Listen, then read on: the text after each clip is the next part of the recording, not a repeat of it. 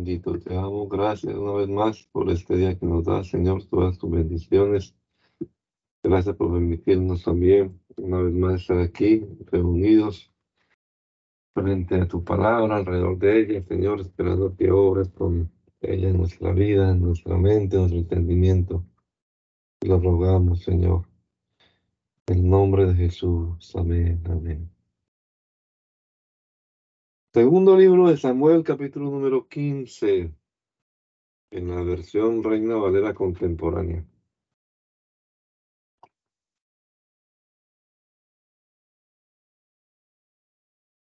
Algún tiempo después, Absalón se hizo de carros de combate y de caballos, y de cincuenta hombres que marchaban al frente de él. Todas las mañanas se levantaba y se ponía a un lado del camino junto a la puerta de la ciudad, y en, a quien acudía el rey para resolver un pleito, para pedir justicia, lo llamaba y le preguntaba, ¿tú de qué ciudad vienes?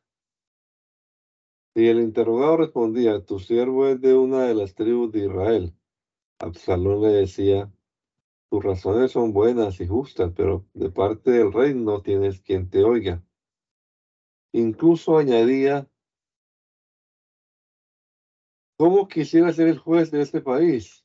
Así los que tuvieran algún pleito o negocio vendrían a verme y yo les haría justicia. Y si alguien se acercaba y se inclinaba ante él, Absalón le tendía los brazos y lo besaba. Esto lo hacía con todos los israelitas que acudían al rey para que le hiciera justicia y así se iba ganando la buena voluntad del pueblo de Israel. Así pasaron cuatro años, y un día Absalón le dijo al rey, ruego a su majestad me permita ir a Hebrón, debo cumplir mis votos al Señor. Cuando este siervo de su majestad aún vivía en Jesús, en Siria, le hizo esta promesa al Señor tú, Señor, me permite volver a Jerusalén, yo te serviré. El rey le dijo, pues puedes irte en paz. Entonces Absalón se puso de camino hacia Hebrón. Pero envió mensajeros por todas las tribus de Israel para que dijeran, cuando escuchen el sonido de la trompeta, anuncien que Absalón reina en Hebrón. Además, Absalón invitó a doscientos hombres de Jerusalén para que lo acompañaran, los cuales fueron inocentemente sin saber cuáles eran sus intenciones. Y mientras Absalón presentaba sus ofrendas al Señor, mandó llamar a Hitofel, que era consejero del rey y vivía en la ciudad de Hilo. Con eso la conspiración ganó fuerza y los seguidores de Absalón aumentaron. Entonces un mensajero fue a decirle a David que Absalón se estaba ganando la buena voluntad del pueblo de Israel y que muchos lo seguían. Y David ordenó a todos sus servidores, prisa, vayamos de aquí, o no podremos escapar de Absalón. Si él llega antes, nos alcanzará y acabará con nosotros, y destruirá la ciudad filo de espada. Sus siervos le respondieron, Su Majestad puede contar con estos siervos tuyos. Haremos todo lo que Su Majestad decida hacer. El rey salió de Jerusalén seguido de toda su familia, pero dejó a diez de sus concubinas para que cuidaran el palacio. Una vez que salió, él y todos sus seguidores se detuvieron en un lugar alejado. Todos sus hombres fieles, incluidos los carteles y peleteos, desfilaron a su lado. La vanguardia la formaban los seiscientos geteos que habían venido caminando desde Gat. Y el rey David llamó a Itai, el gatista, y le preguntó, ¿Y tú por qué vienes con nosotros? Regresa a Jerusalén y quédate con el rey pues eres extranjero y también has sido desterrado de tu país. Apenas llegaste ayer, así que no puedo pedirte que nos acompañe. Yo tengo que ir a donde pueda, pero tú regresa y haz que tus hermanos también regresen. Que el Señor demuestre su amor constante y su fidelidad. Pero Itai le respondió, juro por el Señor y por su majestad, que sea para vida o para muerte este siervo estará donde quiera que su majestad esté. Entonces David le dijo, adelante pues, ven conmigo.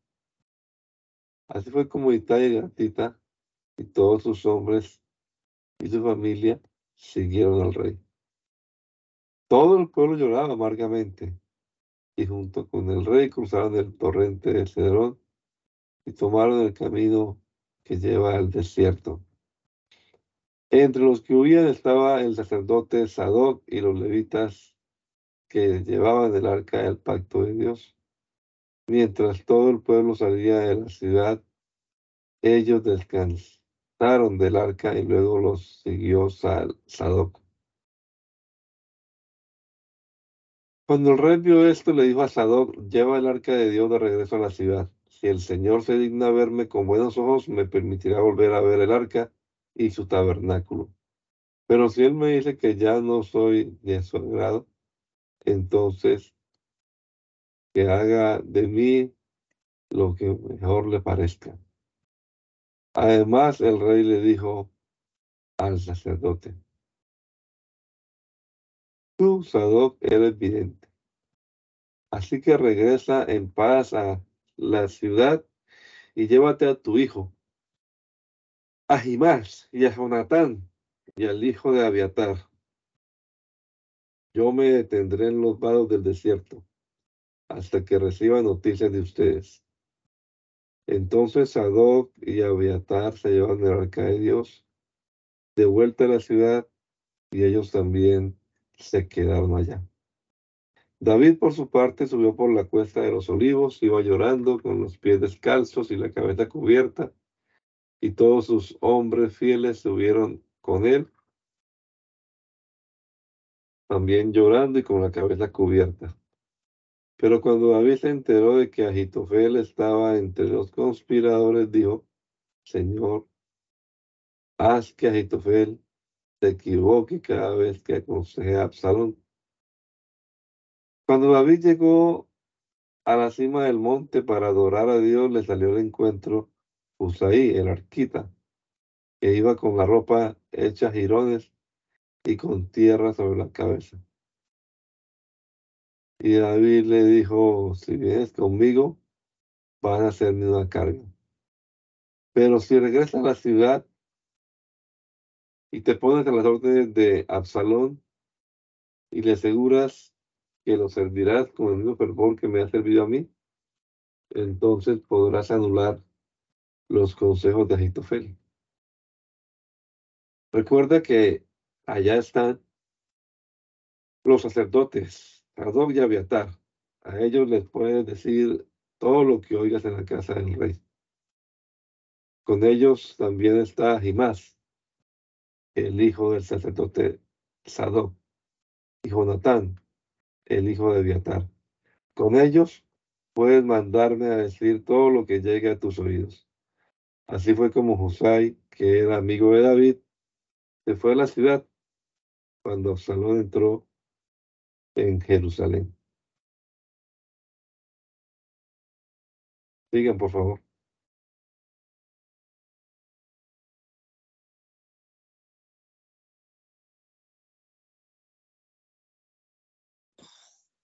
Cuando David llegó más allá de la cima del monte, Siba, el criado de, Mefiboset, salió a recibirlo con un par de asnos cargados con 200 panes sin, sin racimos de pasas, sin pares de higos secos y un cuero de vino. Y el rey le preguntó a Siba, ¿qué significa todo esto? Y Siba le respondió, los asnos son para, para que los monte la familia real. Los, panes y las pasas son para alimentar a los criados y el vino es para cuando tenga tengan sed a su paso por el desierto. Pero el rey le preguntó, ¿dónde está el nieto de tu amo? Y Siba le respondió, se ha quedado en Jerusalén, pues pensó que hoy le sería devuelto el reino que había sido de su padre. Entonces el rey le dijo, así va. Pero te prometo que todas las, las posesiones de mi, mi serán para ti. Y si va con una reverencia respondió, deseo ser siempre merecedor de la bondad de su majestad. David siguió su camino y llegó y llegó a un lugar llamado Bajurín. Allí salió a su encuentro de Simei, hijo de, de Gera, de la familia de Saúl, y al ver a David lo maldijo y arrojó piedras contra él y sus siervos, pero todo el pueblo y los soldados más valientes rodearon a David y lo protegieron por todos los flancos, los flancos, aunque Simei seguía gritando y maldiciendo. Largo de aquí, malvado asesino, el Señor te está cobrando la sangre que derramaste en la familia de Saúl, en cuyo lugar has reinado. Por eso el Señor te ha quitado el trono y se lo ha dado a tu hijo Absalón. Mírate ahora, eres un asesino y te, has y te ha alcanzado tu propia maldad. Entonces Abisaí, el hijo de Zeruyá, le dijo al rey, ¿por qué, ¿por qué permites tu majestad que este perro muerto le maldiga? Si su majestad me lo permite, le arrancaré la cabeza. Pero David le respondió, ¿qué le pasa a usted, hijo de Zeruya? Si este hombre me maldice es porque el Señor se lo ha ordenado. Y si esto así es así, ¿quién puede pedirte cuentas. Y a Abisaí y a todos sus siervos les hizo notar, si mi propio hijo, a quien yo engendré, busca matarme, ¿quién, puedo, ¿quién puede impedirte a un benjaminita que lo haga? Déjenlo, que me maldiga.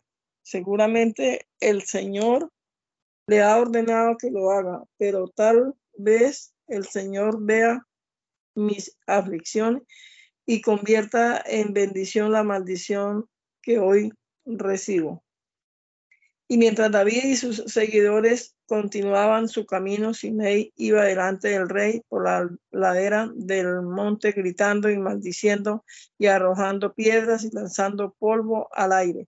Finalmente el rey y sus seguidores llegaron a cierto lugar y como estaban fatigados descansaron allí.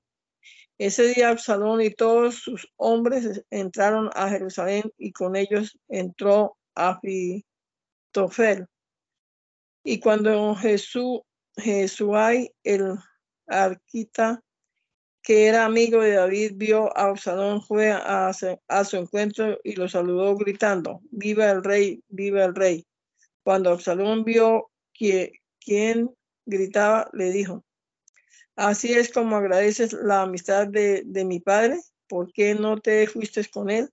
Y Jesús le respondió, yo soy fiel al Señor a quien él y su pueblo elija. Por eso decidí quedarme contigo. ¿A quién debo servir si no, no a ti? Tú eres su hijo y te serviré como antes serví, serví a, tus, a tu padre. Entonces Absalón llamó a Jifotel y le dijo, ¿qué me aconsejas que, que debemos hacer? Y a, a, le, aconsejó, ve al palacio de tu padre y acuéstate con sus concubinas, las que, que, las que se quedaron cuidando el palacio. Cuando el pueblo lo sepa, pensará que tu padre te, aborrecerá y así la gente se unirá más a ti. Se levantó entonces en la, en la azotea una tienda de campaña para Absalón y éste se acostó con las concubinas de su padre a la vista de todo el pueblo. En aquellos días los, los consejos de Ahifotel valían tanto como el consultar al Señor y eran buenos y eran buenos tanto para David como para Absalón. Entonces Agitofel habló con Absalón y le dijo, voy a escoger a doce mil soldados y esta misma noche iré en persecución de David. Caerá sobre él ahora, caeré sobre él ahora que está cansado y sin fuerza. Lo atemorizaré y cuando huyan los soldados que lo siguen y el rey se quede solo, lo mataré. Así haré que todo el pueblo se vuelva a ti y cuando lo hagan se vivirá en paz, pues comprenderán que tú solo quieres la vida del rey. Este consejo le pareció bien a Salón y a todos los ancianos de Israel, aunque Absalón le sugirió llamar a Husay, el arquita, para conocer su opinión. Y cuando Husay se presentó ante Absalón, éste le dijo, Agitofel me ha dado un consejo. ¿Tú qué opinas? ¿Debemos seguir su consejo o no? Y Husay le respondió, no te conviene seguir el consejo de Agitofel. Tú conoces a tu padre y sabes que sus soldados son los más valientes y que su estado de ánimo está herido y busca la venganza. Es como una osa que ha perdido a sus cachorros. Sabes también que tu padre es un guerrero y que no pasará la noche con el ejército. Tal vez esté escondido en alguna cueva o en algún otro lugar. Si comienza venciendo a algunos de ellos, quienes los, quienes lo sepan dirán, los soldados de Absalón fueron derrotados.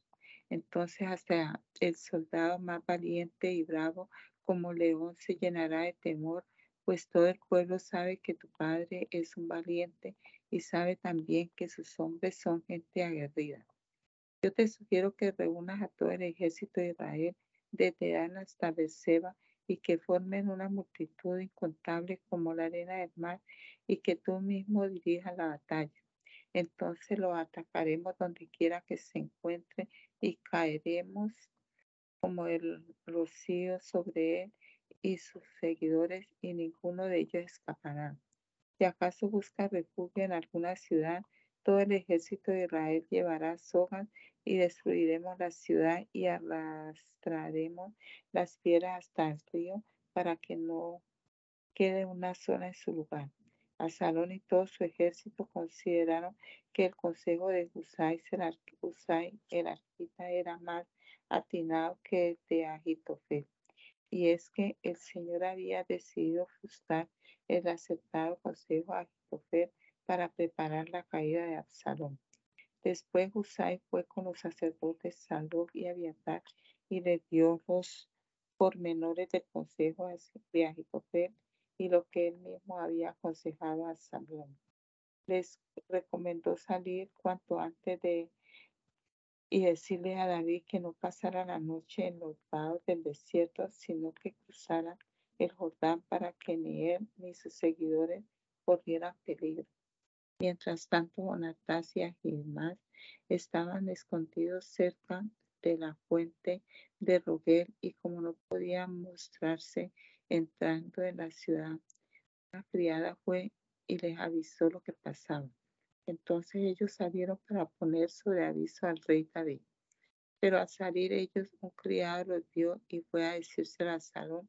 Así que ellos se dieron prisa y llegaron a la casa de un hombre de Bajurín, la cual tenía un pozo en el patio, y allí se escondieron.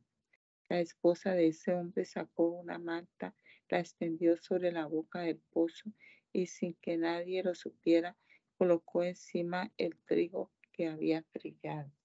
Cuando llegaron los hombres de Azarón preguntaron, ¿dónde están Ahimás y Jonatán?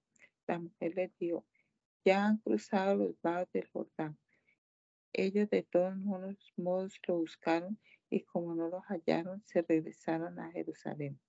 En cuanto a aquellos hombres se fueron, Ahimás y Jonatán salieron del pozo y corrieron a decirle al rey David, Vamos, dense prisa para cruzar el Jordán. Agitofel ha dado a Absalón un consejo contra ustedes. Entonces David y todos sus hombres fieles se, se apresuraron a cruzar el Jordán antes de que amaneciera y no hubo uno solo que no cruzara el río. Y cuando Agitofel se dio cuenta de que no se había seguido su consejo, preparó un asno y salió de Jerusalén para irse a su ciudad. Y cuando llegó a su casa la puso en orden y luego fue y se ahorcó. Así fue como murió y lo enterraron en el sepulcro de su padre. David llegó a Mahanayim mientras Absalón cruzaba el Jordán con todos sus seguidores israelitas.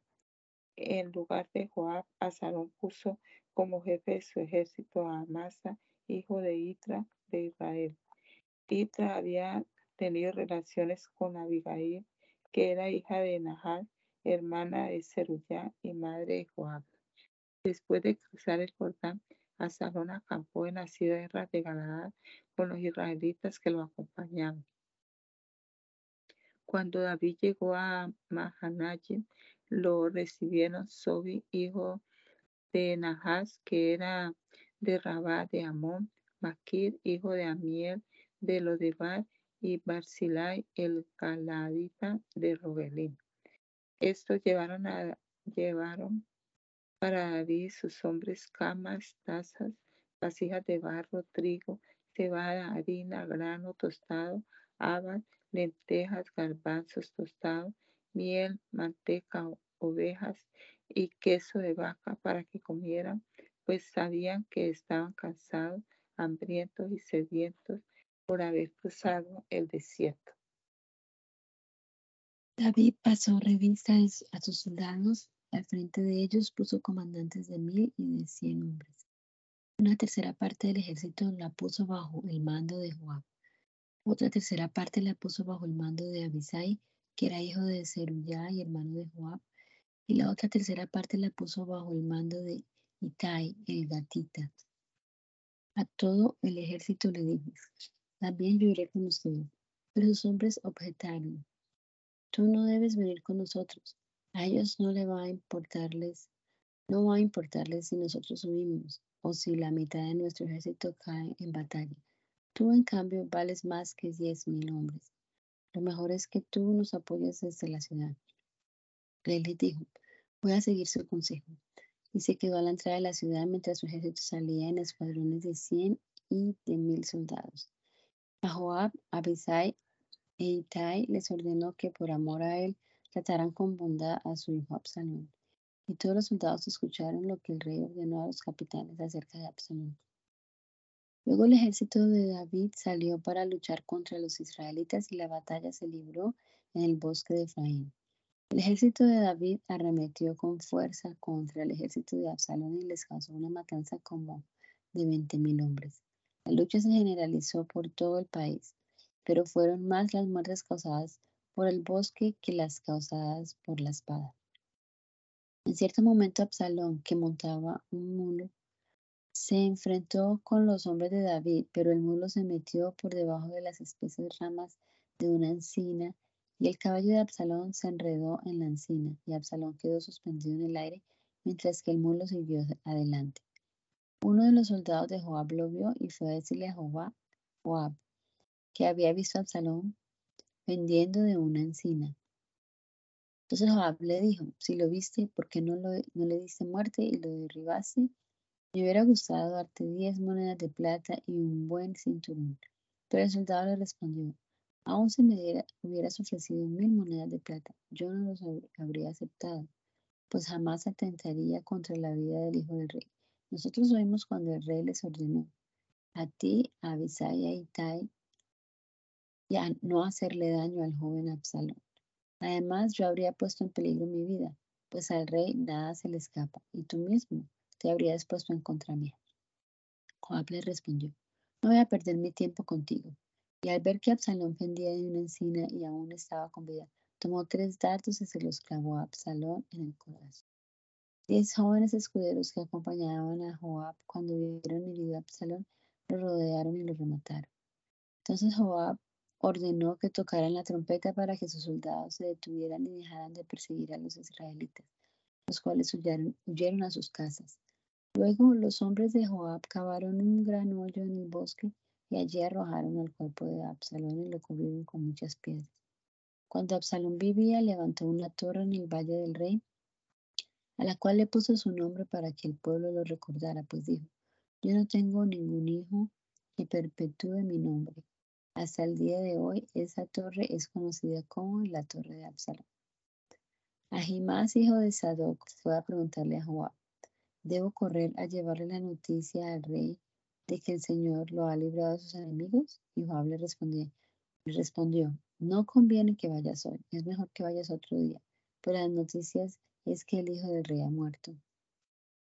Joab llamó entonces a un etíope y le ordenó ir ante el rey y contarle lo que había visto. El etíope hizo una reverencia y salió corriendo. Pero Ahimás, hijo de Sadoc, insistió y le dijo a Joab, de todos modos, también voy a ir detrás del etíope. Joab le dijo, hijo mío, ¿y para qué vas a ir tú? Por estas noticias no vas a recibir ningún premio. Pero Ahimás respondió, no importa, creo que debo ir. Entonces Joab le dijo, adelante pues. Y Ahimás salió corriendo, y en la llanura se, le, adelantó al etíope. David estaba sentado entre las dos puertas de la ciudad cuando el atalaya subió a la torre sobre la puerta de la muralla. De pronto vio que alguien venía solo y corriendo hacia la ciudad. Entonces gritó desde allí para que el rey supiera lo que estaba viendo y, David dijo, si vienes solo trae buenas nuevas. Mientras el mensajero se iba acercando, el atalaya vio que otro hombre corría detrás del primero y se lo dijo al guardián. Cuando el rey supo que otro hombre venía corriendo solo, dijo, ese es otro mensajero.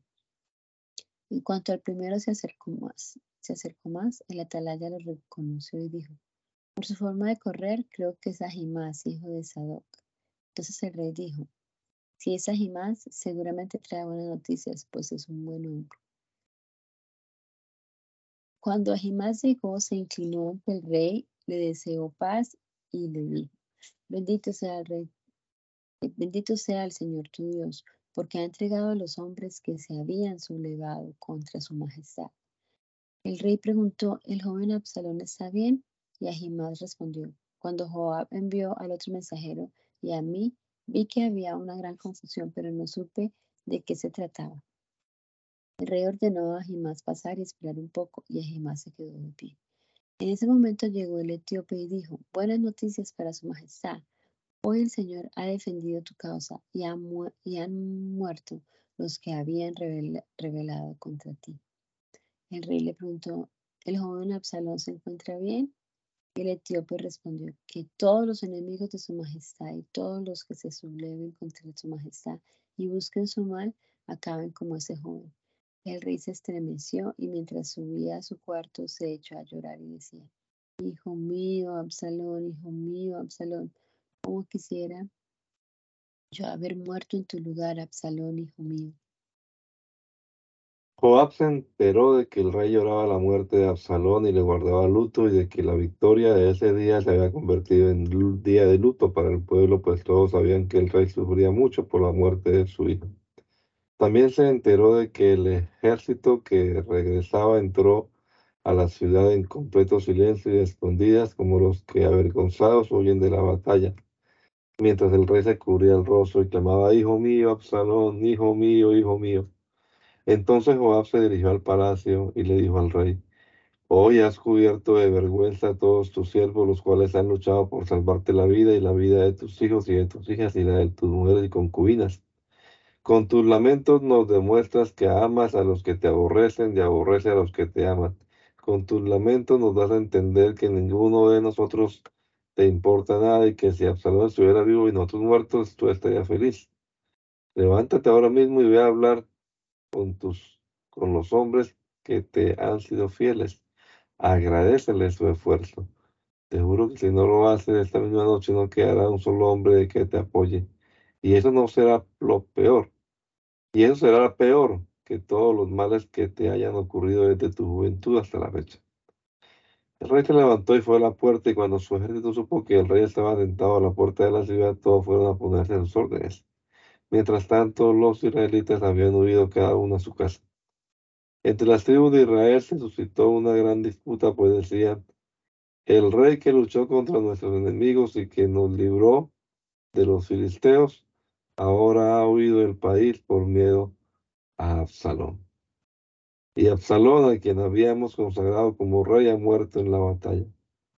¿Por qué no se pronuncia en favor de que el rey David regrese? El rey David, por su parte, mandó a los sacerdotes Sadoc y Abiatar a que preguntaran a los ancianos de Judá. Todo Israel está pidiendo que el rey David vuelva. ¿Qué esperan ustedes para hacerlo volver? ¿Por qué tienen que ser los últimos? Ustedes son sus hermanos. Por sus venas corre la, su misma sangre.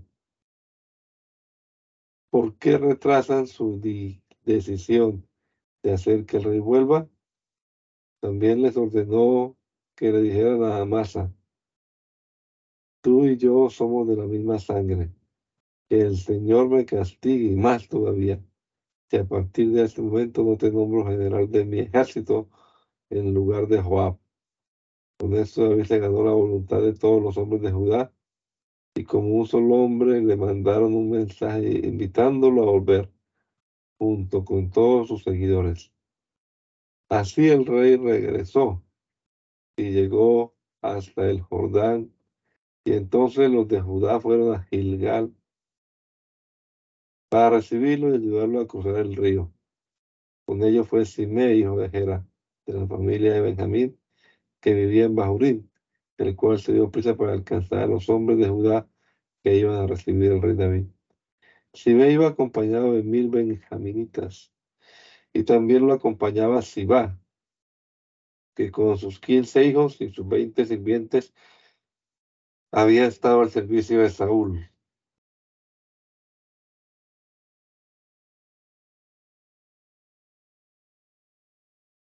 Todos ellos precedieron al rey a cruzar el Jordán. Ayudaron a la familia del rey a cruzar el vado y se pusieron a su disposición. Una vez que el rey cruzó el Jordán, Simei fue y se arrodilló delante de él y le dijo, ruego a su majestad no tomar en cuenta el mal proceder de este siervo suyo, ni acordarse de mi maldad cuando su majestad salía de Jerusalén. Por favor, no me guarde rencor. Reconozco mi pecado, por eso he sido el primero en toda mi, la familia de José en salir a recibir a mi señor el rey. Abisá, hijo de Zerullá, objetó, Simei merece la muerte, pues maldijo al ungido del Señor. Pero David dijo, qué mal les he hecho, siervos de Zerullá, hijos de Zerullá, para que hoy se pongan en contra mía. ¿Acaso tiene que morir hoy en Israel? ¿Tiene alguien que morir hoy en Israel y yo, que soy el rey, no lo sé? Y así me le dijo, te juro que no vas a morir.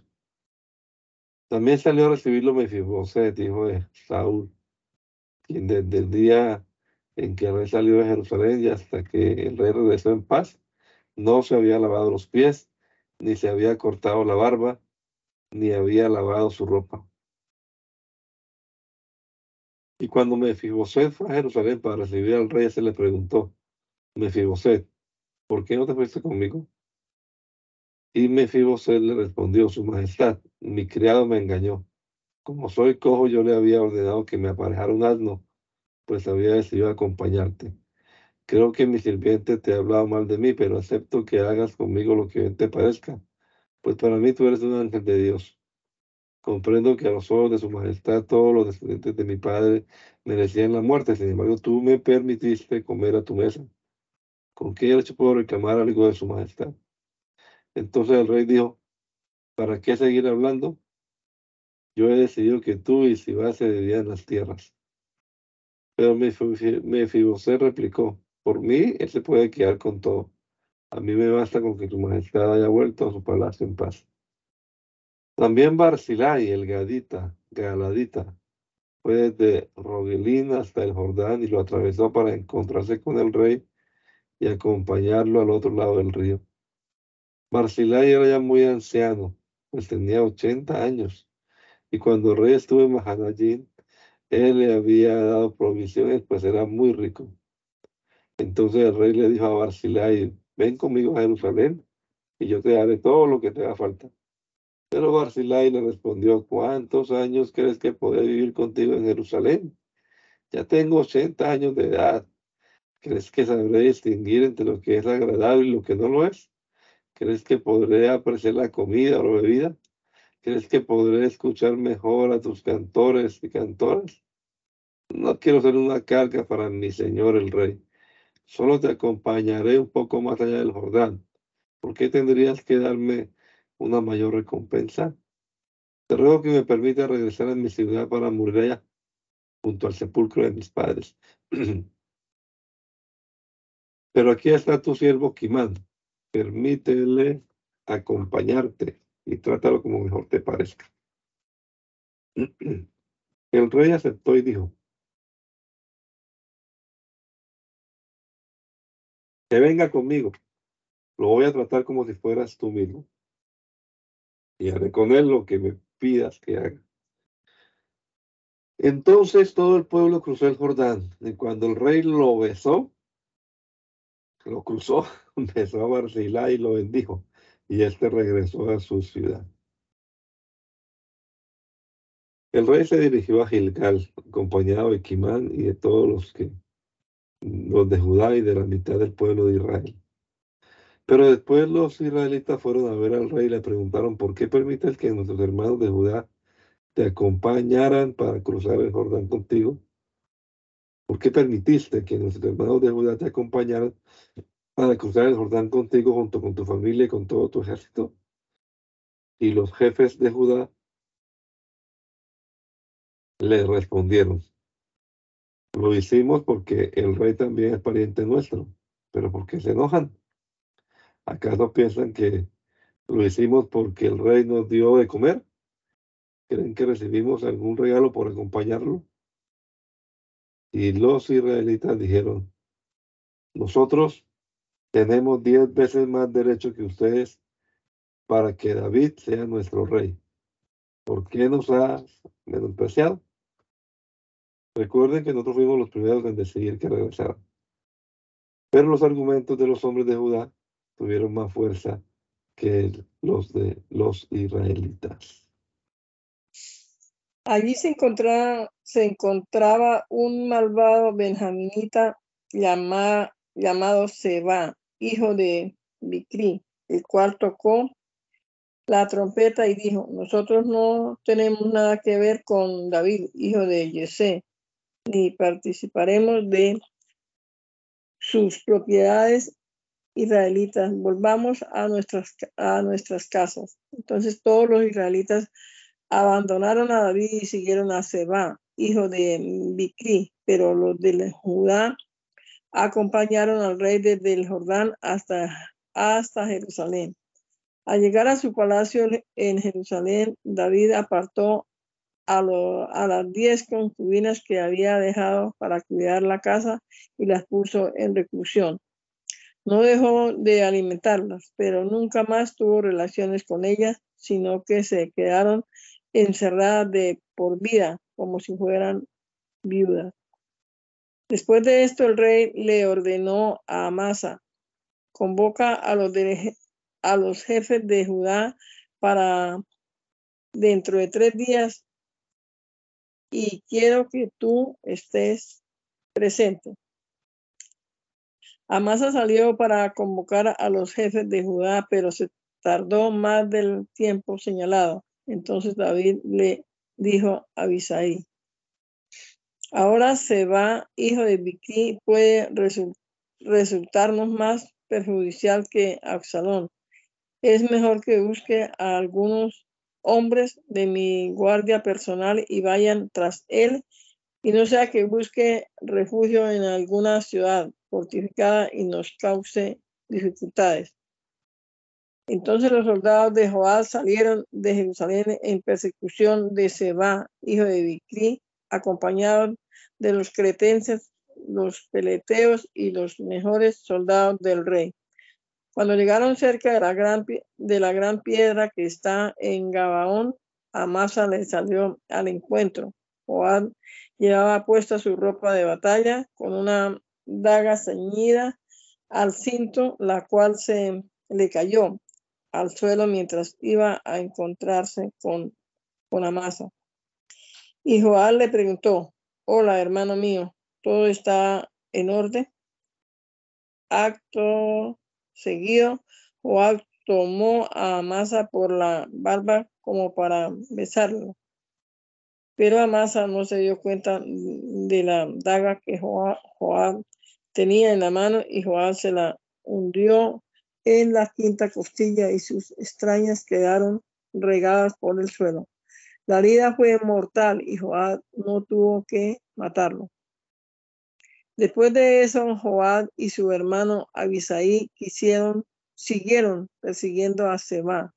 Uno de los, uno de los soldados de Joab se puso a su lado y dijo, todos los que estén de parte de parte de David y Joab sigan a Joab. Mientras tanto, Amasa se revolcaba en su sangre a la mitad del camino y los que pasaban se detenían para verlo hasta que un hombre arrastró el cuerpo fuera del camino y lo cubrió con un manto. Entonces los seguidores de Joab pudieron avanzar y se fueron en persecución de Seba, hijo de Bicri. Seba pasó por todas las tribus de Israel hasta llegar a Abel, Abel Macá, y los habitantes de Barín se les, se les unieron. Cuando la gente de Joab llegó a la ciudad de ciudad sitiaron a Seba en Abel Belmacá. Levantaron un baluarte para atacar la ciudad y procuraban derribar las murallas. Entonces una mujer muy astuta gritó desde la, desde la ciudad, por favor, escúchenme, por favor, díganle a Joab que venga, necesito hablar con él. Cuando Joab se acercó, la mujer le preguntó si, si en efecto era Joab. Este le respondió que así, y ella le dijo, por favor, escucha lo que te voy a decir. Y él respondió, te escucho. Entonces ella añadió, nuestros antepasados solían decir, quien quiera preguntar algo que me pregunte a, a los de Abel, y así resolvían cualquier asunto. Yo soy una mujer de paz y fiel a Israel. Tú, en cambio, quieres destruir esta ciudad que es como una madre en Israel. ¿Por qué quieres destruir lo que el Señor mismo nos ha, nos ha dado? Y Joab le respondió, lejos esté de mí destruir y deshacer tu ciudad, pero hay un problema aquí. Aquí está Seba, hijo de Bicri, que vino de los montes de Efraín. Este malvado se ha sublevado contra el rey David. Si me lo entregas, ordenaré levantar el sitio y, no, y, nos iremos de la ciudad. Y la mujer le respondió, te aseguro que arrojaremos su cabeza desde la muralla. Entonces la mujer fue a hablar con todo el pueblo y astutamente los convenció para que le cortaran la cabeza y se va, hijo de Bicri, y se le entregaran a Joab. Ellos así lo hicieron y desde las murallas le arrojaron a Joab la cabeza de Seba. Entonces Joab dio el toque de, de, retira, de retirada y todos se, se, fue, se fueron a sus tiendas de campaña, mientras que Joab se fue a Jerusalén para informar al rey. Fue así como Joab afirmó su, su mando sobre todo el ejército de Israel, mientras que Benaías, hijo de Joyadá, quedó al frente de los cretenses y los peleteos.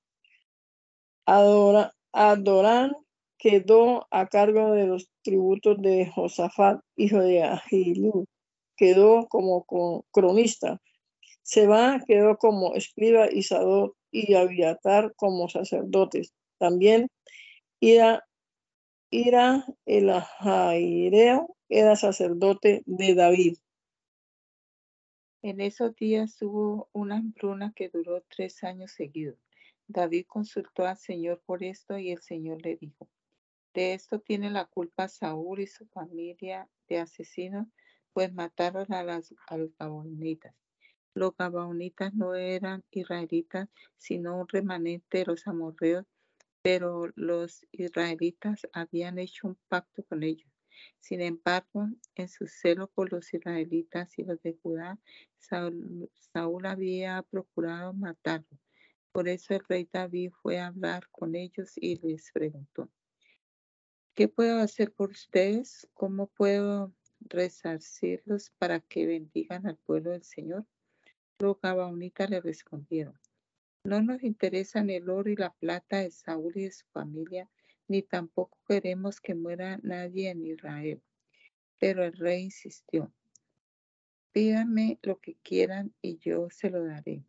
Entonces ellos dijeron, de ese hombre que quiso destruir a nuestra familia y que pensaba borrarnos de todo Israel, queremos que nos dé siete de sus hijos. Queremos ahorcarlos delante del Señor en Gabaa de Saúl, el que fue elegido del Señor. El rey le dijo, los tendrán. Como David y Jonatán se habían hecho un juramento delante del Señor, el rey perdonó a Mefiboset, el que era hijo de Jonatán y nieto de Saúl, pero entregó a, a los gabaonitas a los cinco hijos de Mical, hija de Saúl, a, de Mical, hija de Saúl, había tenido con Adriel, hijo de Barzilai, el Mejolatita, y además a Armoni y al otro Mefiboset, que eran los dos hijos de Saúl, de Saúl había tenido en, con Rispa, la hija de Allá. En cuanto los gabaonitas recibieron a esos siete varones, los llevaron al monte delante del Señor y delante del Señor los ahorcaron. Eso sucedió durante los primeros días de la cosecha de cebada. Rispa, la hija de Allá, tomó un cilicio y se acostó sobre él. Lo tendió sobre una roca y allí estuvo acostada desde el inicio de la cosecha hasta que llegaron las lluvias, vigilando de día y de noche que no se acercaran las aves de rapiña ni las fieras salvajes. Cuando David supo lo que estaba haciendo Rispa, hija de Allá y concubina de Saúl, decidió ir con los habitantes de Jaber de Galá a recuperar los huesos de Saúl y de su hijo Jonatán, pues ellos los habían descolgado de la plaza de Besán, donde los filisteos los habían colgado cuando mataron a Saúl en Gilboa. En cuanto David recuperó los huesos, ordenó que se los llevaran junto con los huesos de los siete ahorcados y que los sepultaran en el sepulcro de Cis, el padre de Saúl. Todo fue hecho tal y como el rey lo dispuso, y después de esto Dios se compadeció del país.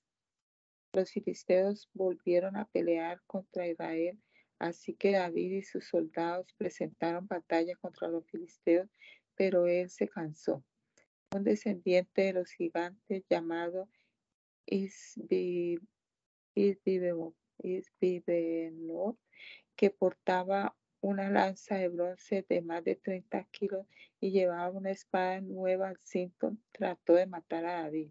Pero Abisai, hijo de Zeruyá, lo vio y fue en su ayuda e hirió de muerte al filisteo.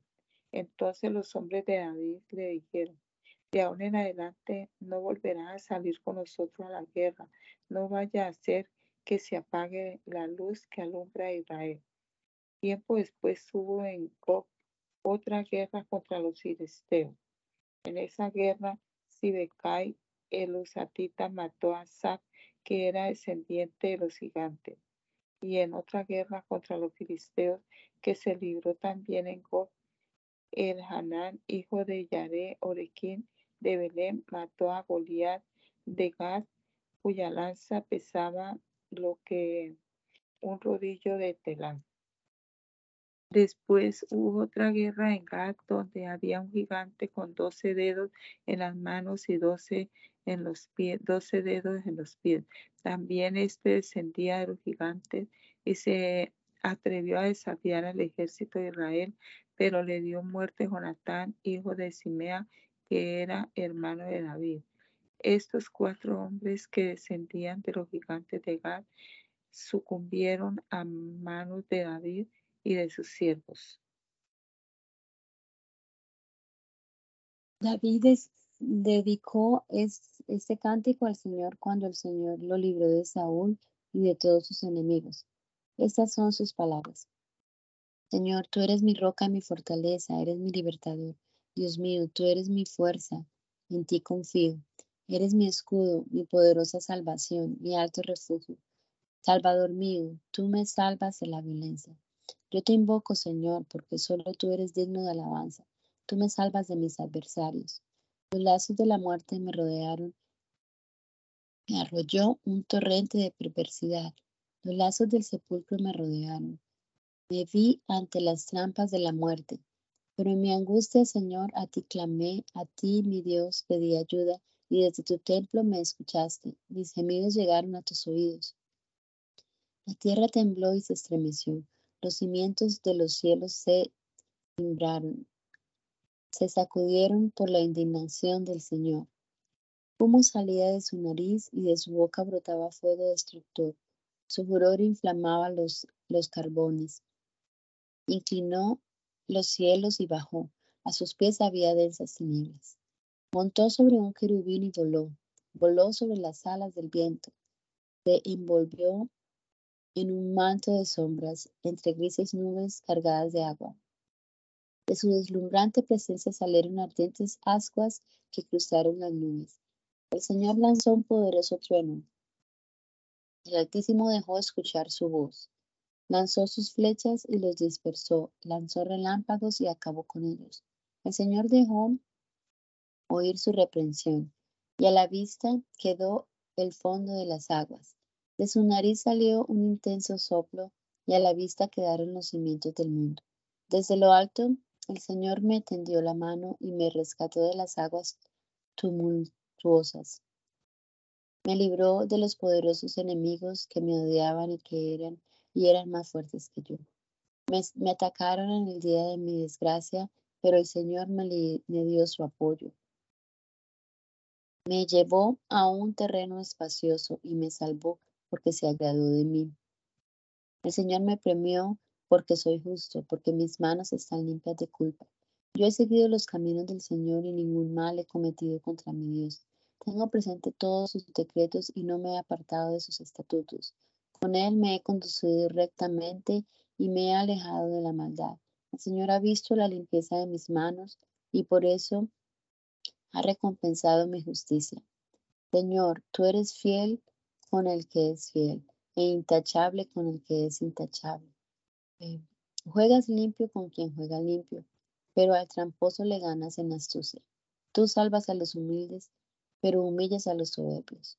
Señor, mi Dios, tú mantienes mi lámpara encendida, tú eres la luz de mis tinieblas. Con tu ayuda, mi Dios, puedo vencer ejércitos y derribar murallas. El camino de Dios es perfecto, la palabra del Señor acrisolada. Dios es el escudo de los que en Él confían. Aparte del Señor no hay otro Dios. Aparte de nuestro Dios no hay otra roca. Dios es quien me infunde fuerzas. Dios es quien endereza mi camino. Dios es quien me aligera los pies y me hace correr como un venado. Dios es quien me afirma en las alturas. Dios adiestra mis manos para el combate y me da fuerzas para tensar el arco de bronce. Tú me diste el escudo de tu salvación y con tu bondad me engrandeciste. Me pusiste sobre un terreno espacioso para que mis pies no resbalaran. Así pude perseguir y alcanzar a mis adversarios y no volví hasta haberlos exterminado. Los herí y ya no se levantaron. Quedaron tendidos debajo de mis pies. Tú me infundiste fuerza para la batalla, para vencer y humillar a mis adversarios.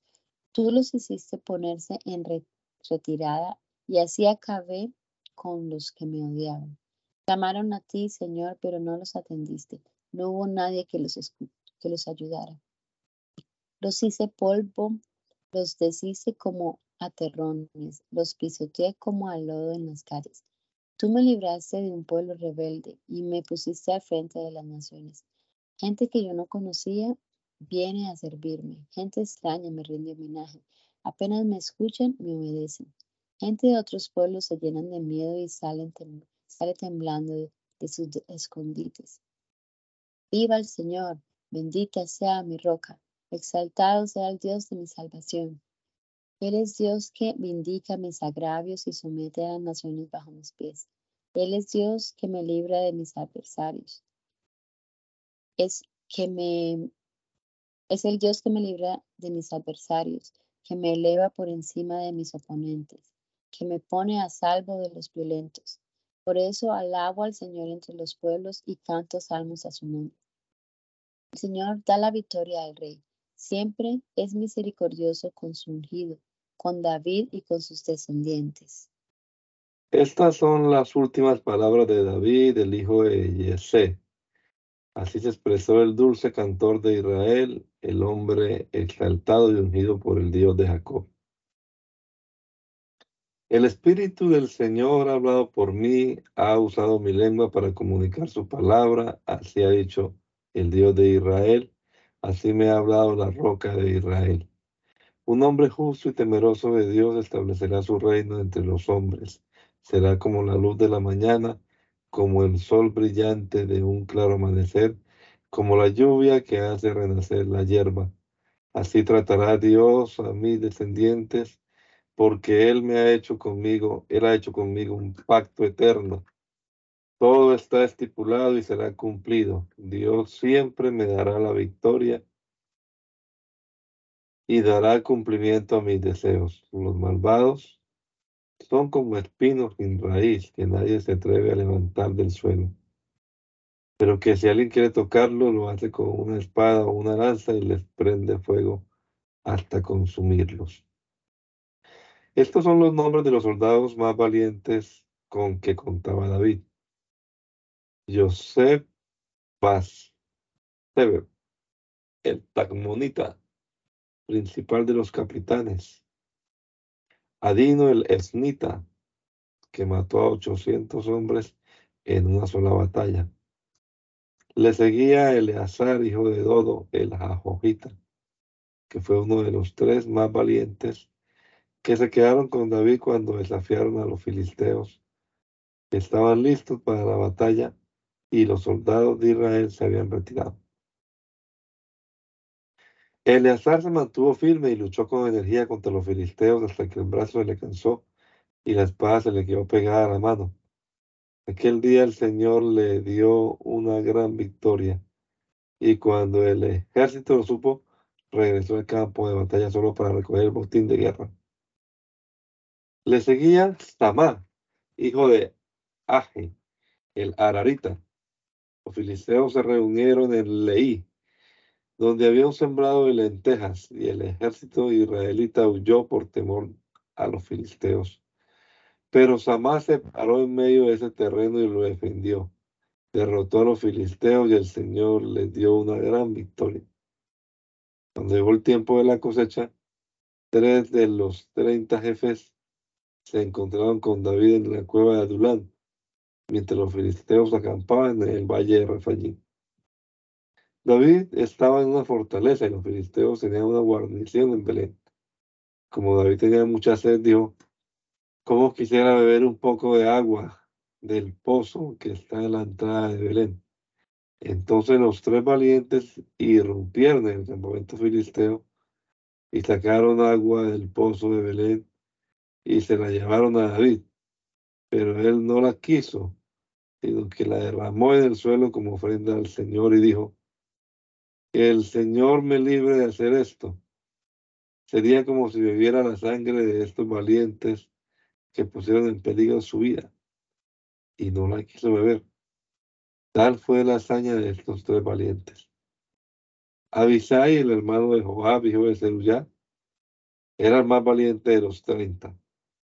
Lo demostró al matar con su lanza 300 guerreros. Con esto se hizo famoso entre los tres. Era de hecho el más famoso de los treinta y llegó a ser su jefe, pero no llegó a igualar a los tres primeros. Le seguía Benaías, hijo de Joyadá, hijo de un valiente Capsel, que realizó grandes proezas. Mató a dos moabitas muy aguerridos. Y un día que estaba nevando, se metió en un foso y mató a un león. En otra ocasión, se enfrentó a un egipcio de gran estatura que traía una lanza en su mano. Pero Benaías se lanzó contra el egipcio con solo un palo y lo desarmó y lo mató con su propia lanza. Con esto, Benaías, hijo de Joyadá, se hizo famoso entre los tres valientes. Y aunque se destacó entre los tres más valientes, no logró igualar a los tres primeros. Sin embargo, David lo puso como jefe de su guardia personal. Asael, que era hermano de Joab, fue contado entre los treinta más valientes.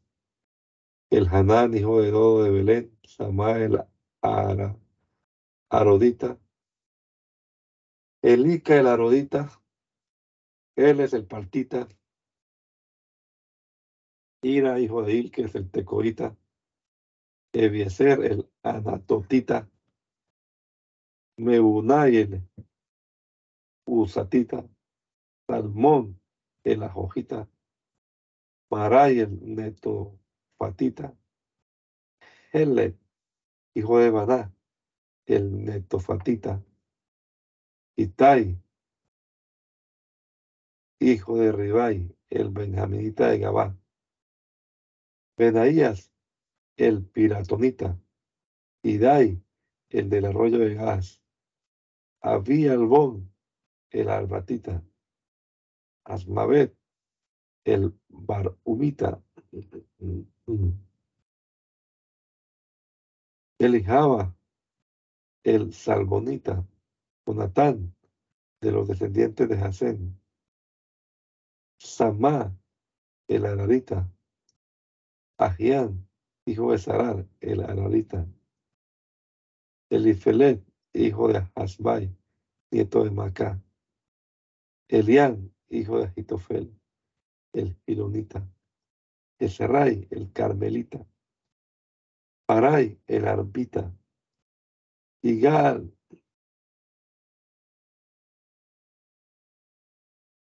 hijo de Natán, el de Soba, el de Soba, Bani el Garita, Selec el Amonita, Naharai el Berotita, que era el escudero de Joab, hijo de Zeruyá, Ira el Itrita, Gareb el Itrita, Urias el Itita, en total 37 valientes.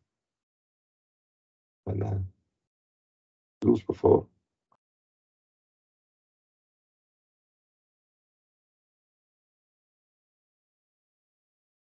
Bendito Padre Celestial, Señor Jesús.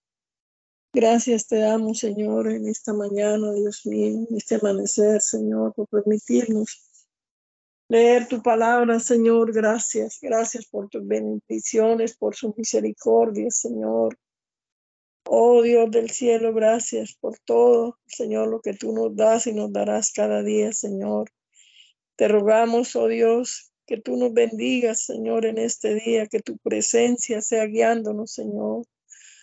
Oh Padre Celestial, sí, Señor, te lo rogamos, Señor, en tu nombre glorioso, la bendición tuya siempre esté con todo tu pueblo, Señor Jesús, con tus ungidos, Señor.